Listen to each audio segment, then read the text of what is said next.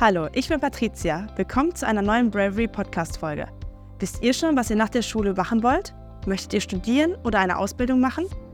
Manchmal kann einen das große Angebot schon ein bisschen überfordern. Geht's euch auch so? Deshalb wollen wir verschiedene Berufsfelder und Studiengänge näher kennenlernen und befragen hier alle möglichen Leute zu ihren Berufen und Tätigkeiten. Auszubildende, Studierende, Sportler, Gründer, Musiker und viele mehr. Die Interviews zeichnen wir als Videos auf, also besucht uns auch gerne mal auf YouTube. Heute waren wir in einer Praxis für Ergotherapie und haben uns mit Alexandra und Ella getroffen. Beides Ergotherapeutinnen. Ich finde es immer wieder schön, wie man so mit so ganz einfachen Dingen, die man denkt, die sind so super banal, wie man den Menschen immer so unfassbar viel helfen kann. Also man sagt eine kleine Sache und die Menschen sagen, ach, genau das war es, was ich jetzt gebraucht habe und das hat jetzt tatsächlich geholfen, dass sie irgendwas besser können. Das finde ich immer wieder erstaunlich. Angefangen mit einer einfachen Konzentrationsstörung bis zu ADHS oder ADS. Ähm, ich habe aber auch viele Kinder mit emotionalen Schwierigkeiten, die eine Anpassungsstörung hatten dann setze ich mich mit denen zusammen hin und überlege, wie kann man den Tag strukturieren, dass sie halt trotzdem irgendwie Freude empfinden und dadurch wieder so ein bisschen gesund werden. Ich hatte von diesem Beruf vorher wohl schon mal gehört, aber hätte nie erklären können, um was es dabei konkret geht. Basteltanten werden sie häufig genannt. Und kreativ sollte man für den Beruf tatsächlich sein. Aber das ist wirklich nicht alles. Viel Spaß bei dieser Folge. Danke auf jeden Fall, dass ihr uns eingeladen habt. Ähm, wir freuen uns ja auch ein bisschen was über die Ergotherapie zu erzählen. Also ich bin die Alexandra Decker, ich bin 26 Jahre alt und bin jetzt seit ungefähr vier Jahren Ergotherapeutin. Genau, ja, ich kann mich Alexandra nur anschließen. Ich bin Ella, ich bin 25 und seit jetzt zwei Jahren Ergotherapeutin. Ja, woher kommt denn eigentlich dieser Begriff Ergotherapie überhaupt? Hat das irgendwas mit ähm, Ergonomie zu tun oder wisst ihr da was zu? Also wenn man sich jetzt die ursprüngliche Wortherkunft anguckt, dann bedeutet Ergon sowas wie Arbeit und Beschäftigung und Therapie bedeutet Behandlung. Ähm, also das zeigt auch so ein bisschen, woher die Ergotherapie überhaupt kommt, nämlich von der Arbeits- und Beschäftigungstherapie. Das sind so ein bisschen die historischen Hintergründe, wie es zur Ergotherapie gekommen ist. Ja, könnt ihr vielleicht irgendwie so drei Beispiele nennen oder sowas? Was sind denn so typische Diagnosen von Leuten, die zu euch kommen? Also ich arbeite in einem Krankenhaus, deswegen sind es bei mir, glaube ich, nochmal andere als bei Alexandra. Ich arbeite viel mit Erwachsenen, da kann man sagen, sind häufige Diagnosen, sind sowas wie Hemiparese, Hemiplegie nach einem Schlaganfall, Parkinson-Patienten sieht man da ganz häufig, aber auch demente Patienten, genau. Ja, also ich arbeite in einer ergotherapeutischen Praxis in Köln und bei mir sind halt wirklich Patienten von klein bis groß. Also viele Kinder, die jetzt im äh, Kindergartenalter sind, die kommen wegen einer umschriebenen Entwicklungsstörung der motorischen Funktion. Das heißt, das war super äh, fachlich.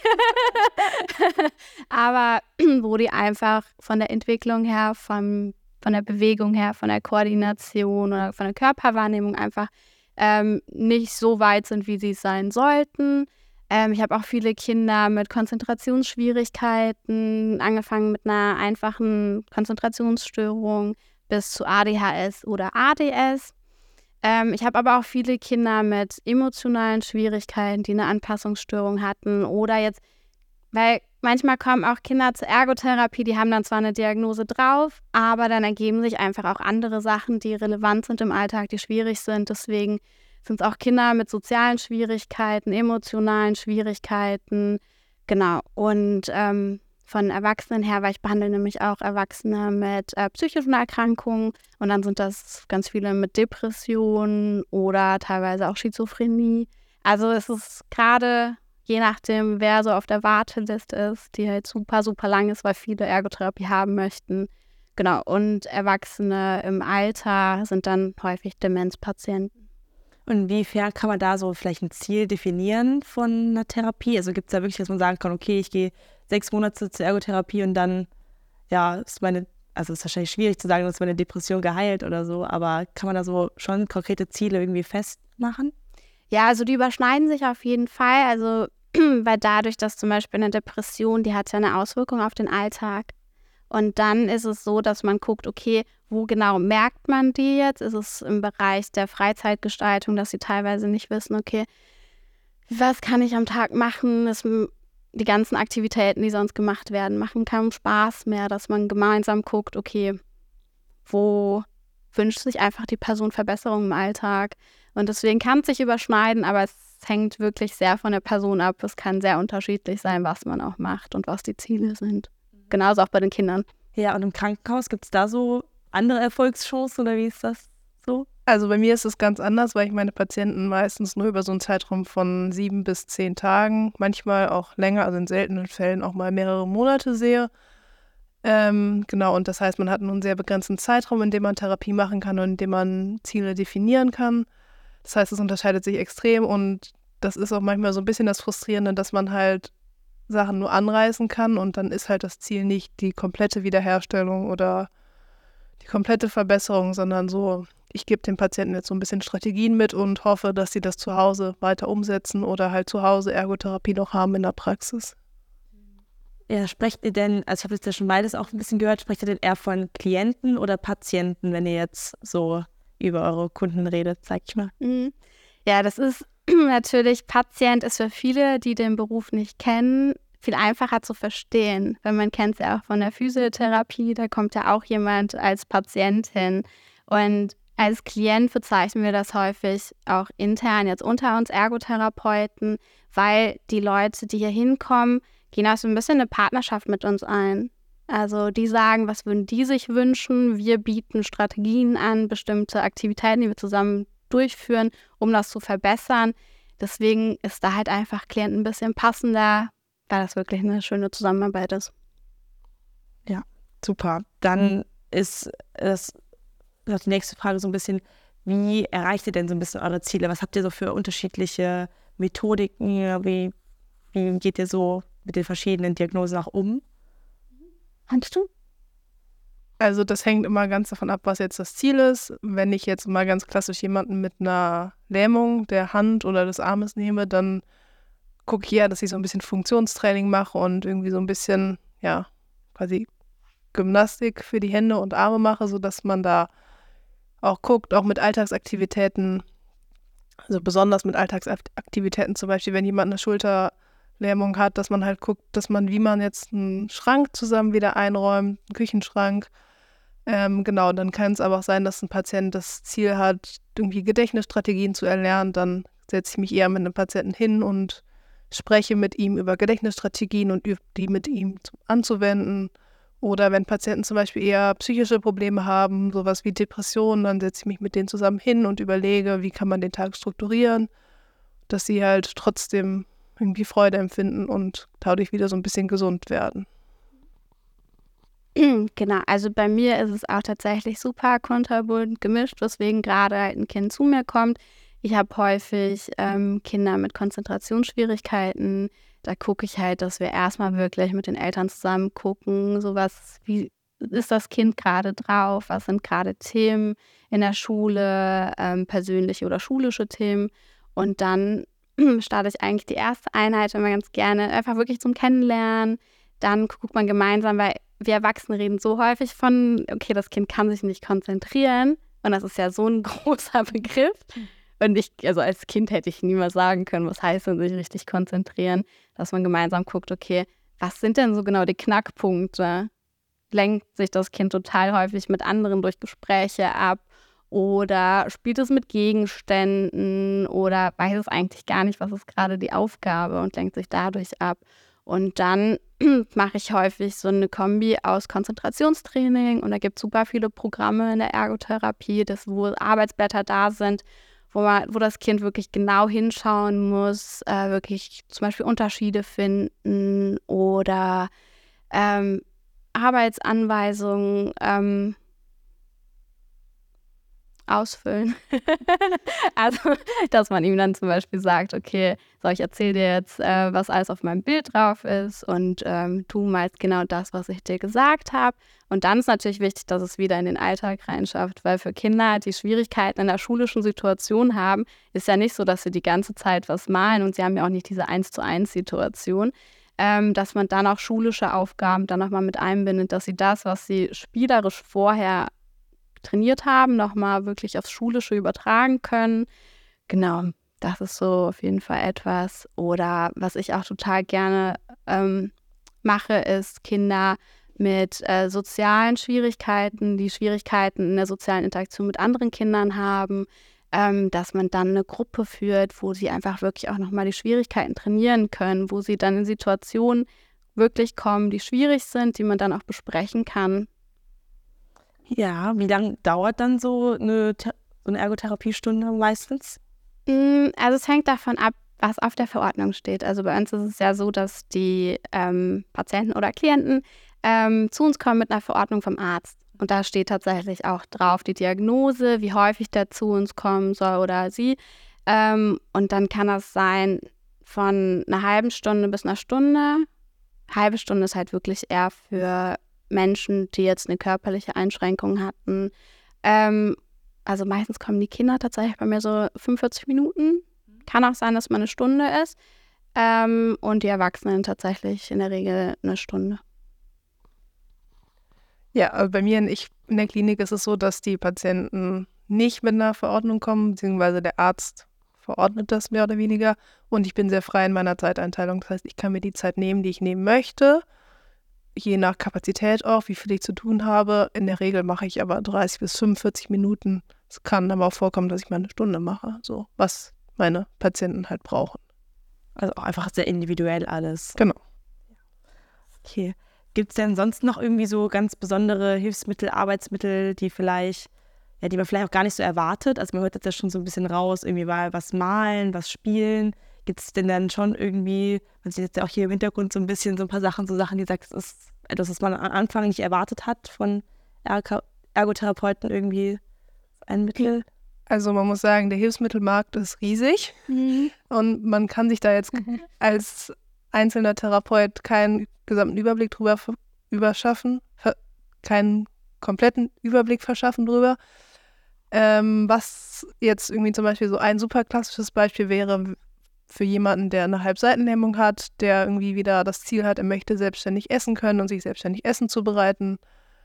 Ähm, da gibt es spezielle Bretter, ähm, die dann irgendwie ja, vorbereitet sind, sodass man irgendwie das fixieren kann, also dass quasi so eine rutschfeste Unterlage drunter ist und die auch so einen Rand haben, sodass man da ganz einfach was platzieren kann und das nicht wegrutscht, wenn man sich mit einer Hand dann was schmieren möchte. Genau, ansonsten arbeite ich ja auch viel mit Epilepsiepatienten. Da ist dann so ein ganz klassisches Hilfsmittel, was man dann auch manchmal gucken muss, ist so, braucht der Patient vielleicht einen Helm, wenn er häufig stürzt, um sich halt nicht so häufig Kopfverletzungen zuzuziehen. Genau. Ja, die Frage ist für mich gar nicht so einfach zu beantworten. Ähm, weil häufig die Leute, die dann zu mir kommen, die vielleicht einen Schlaganfall hatten oder etc., die waren vorher schon in der Reha-Klinik und haben super viele Hilfsmittel. Ähm, was man dann gemeinsam guckt, ist halt, wenn man jetzt eine Aktivität aus dem Alltag nimmt, wie kann man die vielleicht adaptieren? Jetzt bei Kindern wäre es jetzt, dass man gemeinsam guckt nach einer Stifthilfe, damit die den Stift ähm, angemessen festhalten oder Mhm. Ja, teilweise auch so da, Sachen, die man dann selber zusammenbastelt. Also eine Griffverdeckung, wenn es jetzt ums Essen geht. Ähm, genau, das wären so Beispiele. Ja, jetzt ist das ja schon alles sehr individuell und auch so ein bisschen komplex. Wie beantwortet ihr denn dann die ganz einfache Frage, was macht ihr denn so beruflich auf so einer Party? Das ist ja bestimmt gar nicht mal so leicht in einem Satz so zusammenzufassen. Ja, ich glaube, das ist auch das größte Problem. das fehlt zu zehn, ne? Ja, also weil wirklich Ergotherapie so individuell ist wie jeder Mensch selbst. Ähm, ich erkläre es eigentlich immer so, dass ähm, Menschen zu uns kommen, die aufgrund von einer körperlichen oder psychischen äh, Erkrankung Schwierigkeiten im Alltag haben, sei es in ihrer Freizeit, sei es im Bereich der Selbstversorgung, wirklich wie Essen, Machen oder Duschen, geht ja auch super weit. Oder halt Produktivität, Sachen fürs Studium, für die Arbeit. Ähm, dass man gemeinsam guckt, wie kann man es erreichen, dass die Person dann äh, einfach zufriedener wieder ihrem Alltag teilnehmen kann. Das ist die lange Erklärung. Aber ich finde, das ist total wichtig, das auch zu sagen, weil sonst geht's nicht. Ich kann es mal kurz versuchen. ich weiß nicht, ob ich es hinbekomme. Ähm, ich würde sagen, wir sind Profis für alles, was so den Alltag betrifft und wir helfen Patienten wieder selbstständiger und selbstbestimmt ihr Leben mit oder nach einer Krankheit zu führen. also was ich auch ganz gerne tatsächlich nach der längeren Erklärung mache, ist, dass ähm, ich die Person bitte, sich einfach mal vorzustellen, was denn im Alltag super, super wichtig ist. Und die Frage würde ich jetzt einfach mal an dich stellen. Was im Alltag super wichtig? Hm? Was machst du super gerne? Also jetzt einfach für mich persönlich. Mhm. Also ich würde eigentlich mal sagen, dass es super wichtig für mich ist, einfach Zeit auch zu haben mit mir selbst irgendwie. Mhm. Und dass ich dann irgendwas mache, wo ich das Gefühl habe, das tut mir in dem Moment gut, auch irgendwie selbst auf eigene Gedanken mal zu kommen. Und das wäre dann einfach zum Beispiel, entweder mich hinzusetzen und einfach mal meine Gedanken runterzuschreiben mhm. oder eben das auch irgendwie zu malen und was Musik dabei anzumachen oder ein Hörspiel oder so. Mhm. Und einfach die Zeit zu nehmen, mal so ein bisschen, ja, sich so diesen ganzen Einfluss von außen so ein bisschen zu entziehen. Und jetzt stell dir vor, aufgrund einer Erkrankung könntest du das nicht mehr. Und dann würden wir ins Spiel kommen und dann versuchen, zusammen hinzubekommen, dass du dir wieder Zeit für dich nehmen kannst. Und dann zum Beispiel gucken, okay, wie können wir einen Raum schaffen, wo du ein bisschen besser runterkommst. Ich glaube, damit versteht es dann eigentlich auch jeder, wenn man sich selbst mal ja, drüber Gedanken macht. Ja, wie wird man denn dann eigentlich so Ergotherapeut? Also ist das ein Ausbildungsberuf oder wie? Ist das so? Hm? So kleine Danke. Ähm, also man kann, mittlerweile gibt es sehr viele Wege, um Ergotherapeutin zu werden. Der klassische Weg ist immer noch eine Ausbildung an einer Berufsfachschule zu machen. Genau, den Weg habe ich gemacht. Ich, aber ich habe auch nebenbei noch studiert und man kann, es gibt auch verschiedene Wege noch zu studieren. Entweder man studiert neben der Ausbildung man studiert, oder man studiert nach der Ausbildung oder man macht nur das Studium. Genau, ich habe das so gemacht, dass ich meine Ausbildung parallel zum Studium gemacht habe. Das heißt, ich war vier Tage in der Woche an der Berufsfachschule und einen Tag in der Woche an der Uni und hatte dann nach drei Jahren meinen Abschluss als Ergotherapeutin von der Berufsfachschule und dann nach vier Jahren den Abschluss, den Bachelorabschluss. Genau, ich habe tatsächlich die Ausbildung äh, drei Jahre gemacht, habe dann, nachdem ich äh, mit der Berufsfachschule fertig war, sofort den Bachelor angefangen in den Niederlanden. Ähm, genau, fand es mega toll. Ich habe es geliebt. ähm, genau, ich habe da auch geforscht und äh, es gab einfach so viele Themen, die ich noch interessant fand zu erforschen, dass ich dann noch den europäischen Master für Ergotherapie gemacht habe. Genau. Und das war so ein bisschen mein Weg. Ist es denn in den Niederlanden anders als in Deutschland jetzt auch so angesehen und so? Ähm, ja, schon. Also ich glaube, der größte Unterschied ist einfach, dass man es sonst überall studiert und in Deutschland ist es halt noch eine Ausbildung. Man kann auch in Deutschland studieren, so wie die Ella das gemacht hat. Ähm, dadurch, dass ich ja in Köln wohne und einfach die Uni in Herlen nicht so weit weg war ähm, und ich auch viel davon gehört hatte, weil meine Berufsfachschule damit kooperiert hatte, habe ich mich dann einfach für den Weg entschieden und ähm, habe es nicht bereut. Und gibt es ansonsten da Unterschiede, ob man jetzt das als Ausbildung macht oder als Studium? Ähm, also dadurch, dass ich ja erst die Ausbildung gemacht habe und dann den additiven Studiengang, kann ich das gar nicht so krass beantworten. Ich weiß halt, dass mir der Bachelor einfach wirklich viel gebracht hat, nochmal zusätzlich. Also in der Ausbildung habe ich ja viel gelernt, wie behandle ich die unterschiedlichsten Menschen mit den unterschiedlichsten Erkrankungen. Und da war es wirklich nochmal kritisch mit einem auseinanderzusetzen. Und es gibt ja auch vieles, was noch gar nicht so richtig beantwortet wurde. Und das durfte man dann selber durch eine Forschung beantworten. Ja gut, bei dir, Ella, war es jetzt ja gleichzeitig. Wie war das dann für dich? Ich kann das auch nicht, ehrlich gesagt, nicht so genau sagen, weil ich habe ja trotzdem die normale Ausbildung auch durchlaufen. Ähm, ich würde sagen, also durch das Studium habe ich halt so ein bisschen nochmal eine andere Denkweise gelernt. Dadurch, dass meine Schule aber auch sehr intensiv mit der Hochschule im Austausch war und die Dozenten auch gleichzeitig an der Hochschule Dozenten waren, ähm, war, hat sich das aber auch durch die komplette Ausbildung ein bisschen gezogen. Ich kann das nicht so genau sagen, was der Unterschied ist, ja. Also es gibt ja für beides Vor- und Nachteile. Also wenn wir natürlich jetzt auf die Akademisierung blicken, würde das sehr viel bringen, weil es überall sonst ja ein Studium ist, dass man sich wirklich aufs gleiche Level stellt. Und nur weil, wenn man sagt, okay, man hat nur studiert, oder in Anführungszeichen nur studiert, ähm, ist es ja so, dass man trotzdem einen fachpraktischen Teil dabei hatte. Also es ist ja nicht nur Theorie, und gleichzeitig kann man so ein bisschen auch die Forschungslücken schließen, die ja auch super wichtig sind, damit man auch nachweisen kann, hey, das, was wir in der Ergotherapie machen, bringt auch was.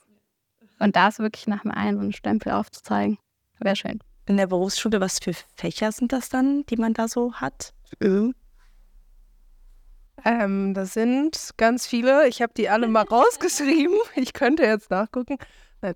Ähm, also es sind ganz viele, die vorgeschrieben sind. Dazu gehört zum Beispiel sowas wie rechtliche Grundlagen, das, was man sich vielleicht auch ein bisschen vorstellt. Klassischerweise sind so diese medizinischen Grundlagen wie Anatomie, Biologie, Physiologie. Also wie ist der Körper aufgebaut im gesunden Zustand, aber auch wie ist der Körper aufgebaut, wenn er krank ist. Ähm, dann fallen noch so Sachen drunter wie handwerkliche und gestalterische Techniken, also ja, so ein bisschen basteln. Ähm, genau, Pädagogik, Psychologie, also das sind jetzt nur so ein Bruchteil von dem. Ich glaube, das sind insgesamt 20 oder 25 große Fächer, die man da abdeckt. Und sonst hat man auch Fächer, ähm, wo man ergotherapeutische Grundlagen kennenlernt. Ähm, es ist ja so, dass hinter der Ergotherapie viele Modelle dahinter stecken. Also Modelle, die erklären, wie man das menschliche Handeln versteht. Weil das ist ja nicht, also es ist total selbstverständlich, wenn man jetzt keine Erkrankung hat, dann denkt man nicht darüber nach. Aber wenn man dann plötzlich von einer Erkrankung betroffen ist, dann funktionieren einfach viele Sachen nicht. Persönliche Sachen, ähm, Fähigkeiten, aber auch vieles ja mit der Umwelt zusammenhängt. Und das dann halt wirklich zu verstehen. Und gleichzeitig lernt man halt in jedem Fachbereich, den, den es in der Ergo gibt, nochmal, wie behandle ich Menschen äh, mit einer körperlichen Einschränkung, Kinder oder Menschen mit äh, einer psychischen Erkrankung oder Menschen im Alter. Ja, was für, für Voraussetzungen braucht man denn so für die Ausbildung und auch für das Studium? Also wisst ihr, was ihr für, für einen Abschluss braucht. Wenn man Ergotherapeutin werden möchte, dann braucht man eine mittlere Reife. Man braucht einen Nachweis ähm, von der gesundheitlichen Eignung vom Arzt und am besten ein Vorpraktikum, damit man auch wirklich weiß, was ist denn die Ergotherapie. Genau. Habe ich irgendwas vergessen? Nee, sonst für einfach vielleicht auch noch so ähm, menschliche Voraussetzungen, vielleicht auch noch, die man so mitbringen sollte, vielleicht. Ja, also man sollte grundsätzlich ein großes Interesse am Menschen haben und sollte auch sehr kommunikativ sein, ähm, sehr empathisch sein können, was auch eigentlich mal ganz wichtig ist, dass man gut im Team arbeiten kann. Das sagt man wahrscheinlich bei jedem Beruf. Aber ähm, tatsächlich arbeiten wir auch sehr viel mit anderen Therapeuten, Ärzten, äh, Lehrern, Erziehern und so weiter zusammen. Also da muss man auch immer sehr viel im Austausch stehen mit anderen. Ähm, Genau. Fällt dir noch was ein? Also kommunikative Kompetenzen, weil man erklärt in der Regel super viel, berät viel, ähm, aber auch eine gewisse Stabilität, weil man kriegt natürlich auch viele äh, Geschichten und Schicksalsschläge von Patienten oder Klienten mit und ähm, dass man sich da einigermaßen abgrenzen kann. Und das Gute ist, man lernt da auch die ganzen Sachen ähm, auch in der Ausbildung. Das heißt, kann man alles sich aneignen. Wie seid ihr denn selbst darauf gekommen, Erg Ergotherapeuten zu werden? Wie hat sich das bei euch so entwickelt? Soll ich einfach mal anfangen? Okay, also bei mir war das tatsächlich mega der Zufall. Ähm, ich war mitten im Abi und habe mich dann natürlich auch gefragt, okay, was mache ich denn eigentlich nach der Schule? Was ja auch total die schwierige Frage war für mich. Und ich fand damals ähm, tatsächlich Grundschullehramt total spannend oder Physiotherapie. Ähm, und habe damals mit meiner Nachbarin gesprochen, die ähm, so Mitte 40 war und die meinte so, ja Alex, ich kann mir total gut vorstellen, dass du eine richtig tolle Ergotherapeutin wirst. So, und ich dachte erstmal so, hm, okay, habe ich noch nie von gehört, lese ich mir mal durch und fand es total spannend, einfach den Aspekt des menschlichen Handelns ähm, ähm, zu unterstützen und habe dann Vorpraktikum gemacht und äh, habe mich mega verknallt und äh, dann war ich in der Ausbildung. Ja, bei mir war es tatsächlich so, dass ich als Jugendliche selbst einmal Ergotherapie hatte und mir da sehr viel geholfen wurde. Ähm, ich habe es dann aber relativ schnell wieder vergessen. Ähm, dann war ich in meinem FSJ, war ich in der Förderschule und da gab es auch Ergotherapeuten, die habe ich aber auch nur so am Rande wahrgenommen. Habe auch erstmal dann, als ich zurück war, ähm, also ich habe im Ausland mein FSJ gemacht, äh, Lehramt studiert, habe aber gemerkt, das ist gar nicht meins. Und dann hat eine Freundin von meiner ehemaligen Mitbewohnerin, äh, nicht die Freundin, die Mutter von meiner ehemaligen Mitbewohnerin meinte so, sie könnte sich gut vorstellen, dass ich Ergotherapeutin werde. Und dann ist es mir wieder in den Kopf gekommen und dann habe ich mich darüber informiert und habe gedacht, ja, das ist es und das ist es. Ja, man hat es eben auch schon ein bisschen selbst rausgehört. Man hört ja eigentlich öfter was von Physiotherapeuten und man weiß nicht so genau, was sind jetzt eigentlich Ergotherapeuten. Was ist jetzt so der, der größte Unterschied für euch? Also für mich ist der größte Unterschied, dass wir einfach alles in den, auf den Alltag beziehen und gucken, wie kann man Dinge wieder oder was braucht man, damit es im Alltag wieder klappt. Also natürlich gibt es sehr viele Überschneidungspunkte. Wenn ich jetzt mal wieder die Halbseitenlähmung als ähm, Beispiel nehme, klar ist es wichtig, dass man auch die Beweglichkeit wiederherstellt. Genau, der Physiotherapeut würde jetzt wahrscheinlich klassischerweise halt die Schulter bewegen und gucken, dass da wieder Funktion reinkommt. Das machen wir auch. Ähm, genau, aber wir binden das halt gleichzeitig dann in Alltagshandlungen ein und gucken, dass es dann so wieder klappt.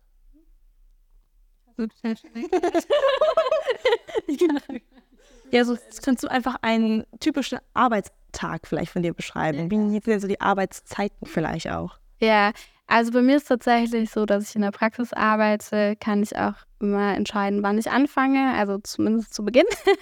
ähm, also ich fange an einem Tag äh, um neun an, am anderen Tag um acht und ich arbeite klassisch acht Stunden und habe ungefähr acht ähm, Patienten oder Klienten am Tag.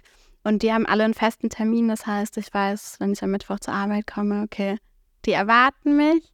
Und dann ist es total Kuddelmuddel. Also ich fange manchmal mit ähm, einer Person an, die ähm, eine Depression hat, also eine psychische Erkrankung. Dann gibt es aber Tage, dann fange ich mit einem Kind an morgens und dann ist es wirklich so ein bisschen gemischt. Gemischt und das verändert sich dann ja auch wahrscheinlich schnell mit der Zeit. Oder sind die Klienten lange da oder wie lang ist so eine Therapie? Mm, in der Regel ist das schon länger. Also ich habe viele, die ähm, jetzt auch schon ein Jahr kommen. Aber es gab auch welche, da habe ich auch nach einem halben Jahr gesagt. Also so halbes Jahr ist jetzt bei Kindern auf jeden Fall drin. Wenn ich, also in der Regel eigentlich schon länger. Und bei älteren, also Erwachsenen oder Älteren dann auch länger. Also es sind alles in der Regel Langzeitpatienten. Bei mir ist es mal wieder ganz anders. ähm, also ich arbeite auch acht Stunden am Tag. Ich fange immer um 8 Uhr an. Ähm, genau, bei mir geht es dann in der ersten Stunde erstmal darum, mir einen Überblick zu verschaffen, zusammen mit meiner Kollegin, äh, welche Patienten haben wir alle und wer muss am Tag gesehen werden. Das sind in der Regel alle. Aber auch welche Neuaufnahmen gibt es vom letzten Tag. Die müssen immer auf jeden Fall gesehen werden. Das versuchen wir dann auch ab neun ähm, abzuarbeiten. Erstmal die Neuaufnahmen, teilen das dann untereinander auf, führen Erstgespräche, genau, und überlegen uns vorher, um welche Uhrzeit möchten wir welchen Patienten ungefähr sehen. Bei uns geht das nie auf. Also wir können uns einen Plan machen, am Endeffekt klappt es nicht, weil ist der Patient bei einer Untersuchung oder er hat keine Lust oder er hat Besuch oder er hatte einen epileptischen Anfall und dann fällt die Therapie halt aus. Oder muss man immer bei uns sehr flexibel sein und schieben, aber es ist auch eigentlich mal ganz schön, weil genau, wir haben dann mittags immer noch eine Besprechung mit der gesamten, mit dem gesamten Behandlungsteam, wo so ein bisschen über die Patienten gesprochen wird und welche Untersuchungen stehen an, genau und genau, so geht es dann nachmittags, geht es dann weiter mit Patienten sehen und dann, ja, habe ich nachmittags Feierabend. Genau, und am nächsten Tag geht es wieder von vorne los.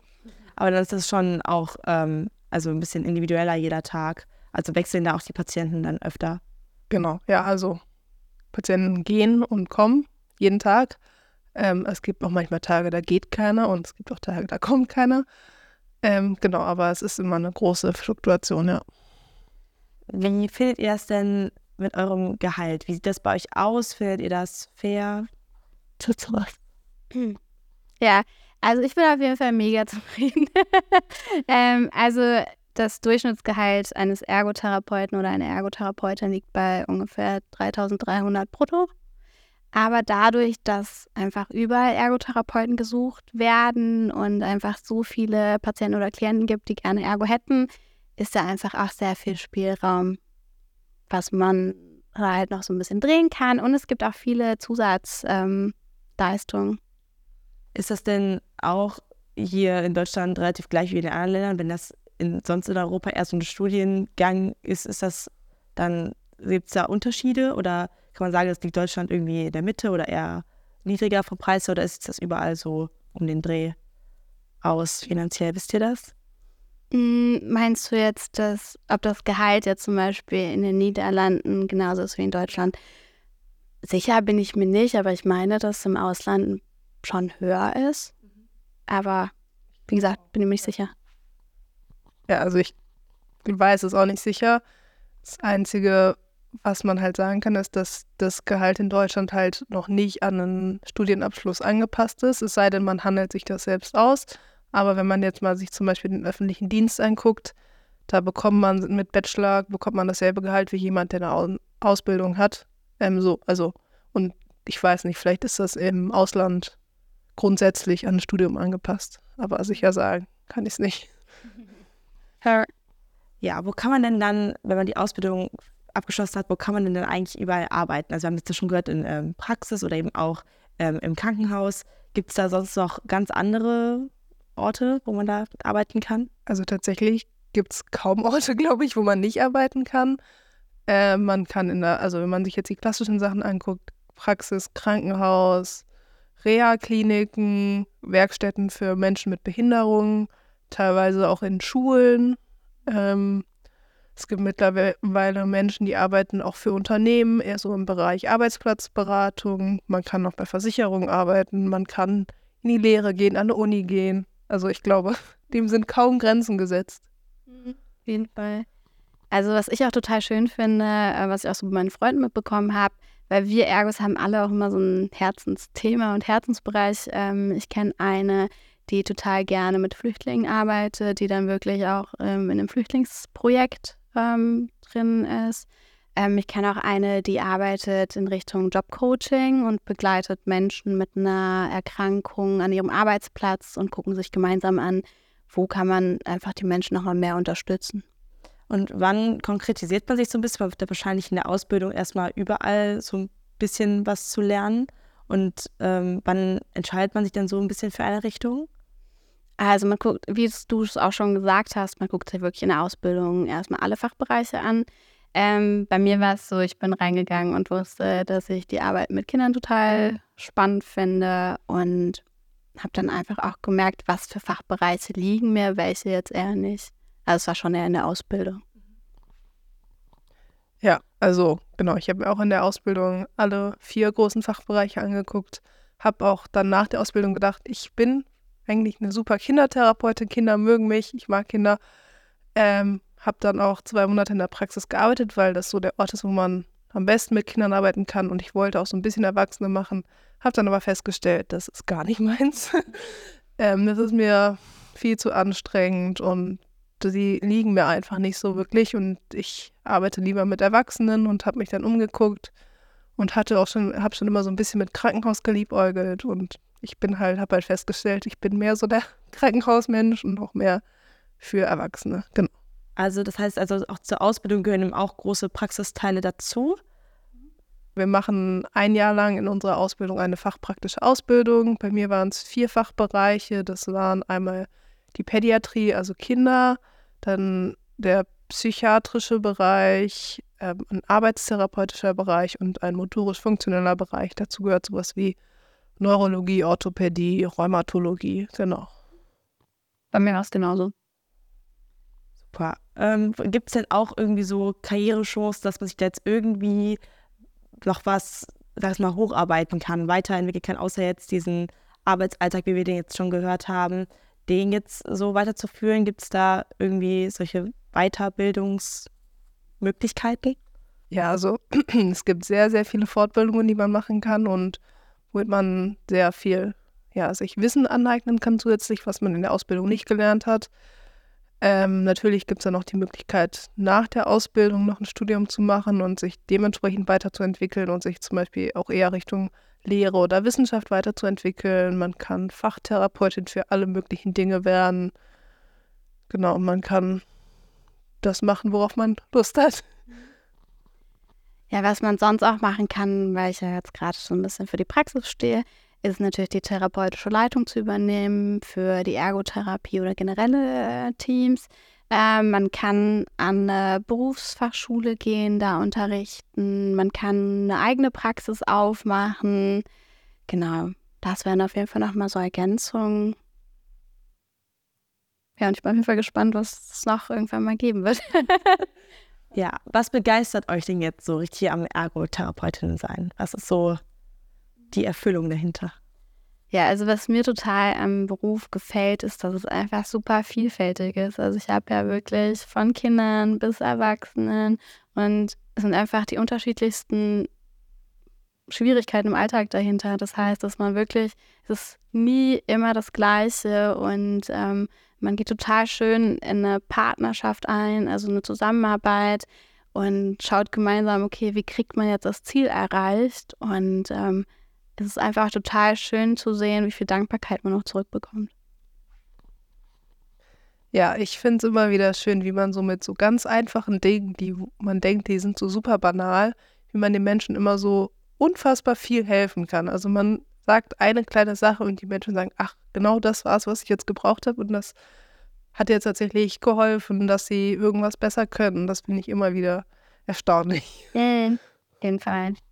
Gibt es denn, also ich weiß nicht, wisst ihr, ob es seit den letzten Jahren schon so ein bisschen Veränderungen gibt, so auch vom Diagnosebild, was jetzt zum Beispiel den Einfluss von Handys irgendwie hat. Also zum einen vielleicht körperlich gesehen schon irgendwelche Fähigkeiten oder eben auch vielleicht psychisch, dass da Leute jetzt durch Social Media deutlich beeinflusster sind. Hat sich das in den letzten Jahren so ein bisschen verändert? Also dadurch, dass ich ja erst seit vier Jahren Ergotherapeutin bin, ist es gar nicht so einfach zu beantworten. Aber Natürlich hat man jetzt auch mitbekommen, wie viel die Corona-Krise mit den Menschen gemacht hat, die dann natürlich auch vor allem, wenn sie schon psychische Einschränkungen hatten ähm, und dann einfach viel Kontakt weggefallen ist, einfach auch Tagesstruktur weggefallen ist, das, ähm, was auch für die Kinder nicht einfach war, weil viele Kinder super lange nicht in die Kita gegangen sind oder nur sporadisch, dann nicht mehr so viel sozialen Kontakt hatten. Und die dann jetzt in die Schule kommen, haben halt häufig auch Schwierigkeiten dabei. Oder klar, Social Media, kennt ja klassisch TikTok oder Instagram, dann fokussiert man sich ja nur ganz kurz. Und ähm, ja, ich glaube, das sind halt so ein bisschen die Schwierigkeiten, die so in den letzten Jahren sich gehäuft haben. Super, vielleicht habt ihr jetzt ja noch so einen ganz konkreten kleinen Tipp für unsere Zuschauer, die sich jetzt vielleicht sagen, ja, Ergotherapie würde mich jetzt schon irgendwie interessieren. Wo sollen sie sich am besten hinwenden? Was ist jetzt so der erste Schritt vielleicht? Mhm. Also ich würde auf jeden Fall empfehlen, mal ein Praktikum zu machen, bei einer Praxis anzurufen und sich das anzugucken, weil haben wir jetzt ein paar Beispiele genannt, aber die Ergotherapie ist so weit gefächert, da würden wir wirklich noch morgen hier sitzen. Daher einfach mal ein Praktikum machen und äh, wir sind alle auf jeden Fall super, super lieb. Super, dann ganz, ganz herzlichen Dank für eure Zeit. Wir haben heute wieder vieles Neues gelernt, was ich vorher noch gar nicht wusste. So, das war es auch schon mit unserer Ergotherapie-Folge. Ein wahnsinnig wichtiger und vielfältiger Beruf, wie ich finde, bei dem sich richtig viele Talente vereinen lassen. Ich hoffe, euch hat es Spaß gemacht. Falls ja, lasst uns gerne eine gute Bewertung da und empfehlt uns an eure Freunde weiter. Wenn ihr Themenwünsche habt oder Leute kennt, über die ihr gerne mehr erfahren möchtet, dann schreibt uns doch gerne. Entweder über Instagram DM oder per E-Mail an wunsch at bravery-reports.de. Ihr findet Bravery ja auch auf YouTube, Instagram und TikTok. Vielen Dank fürs Zuhören. Bis bald. Macht's gut. Eure Patricia.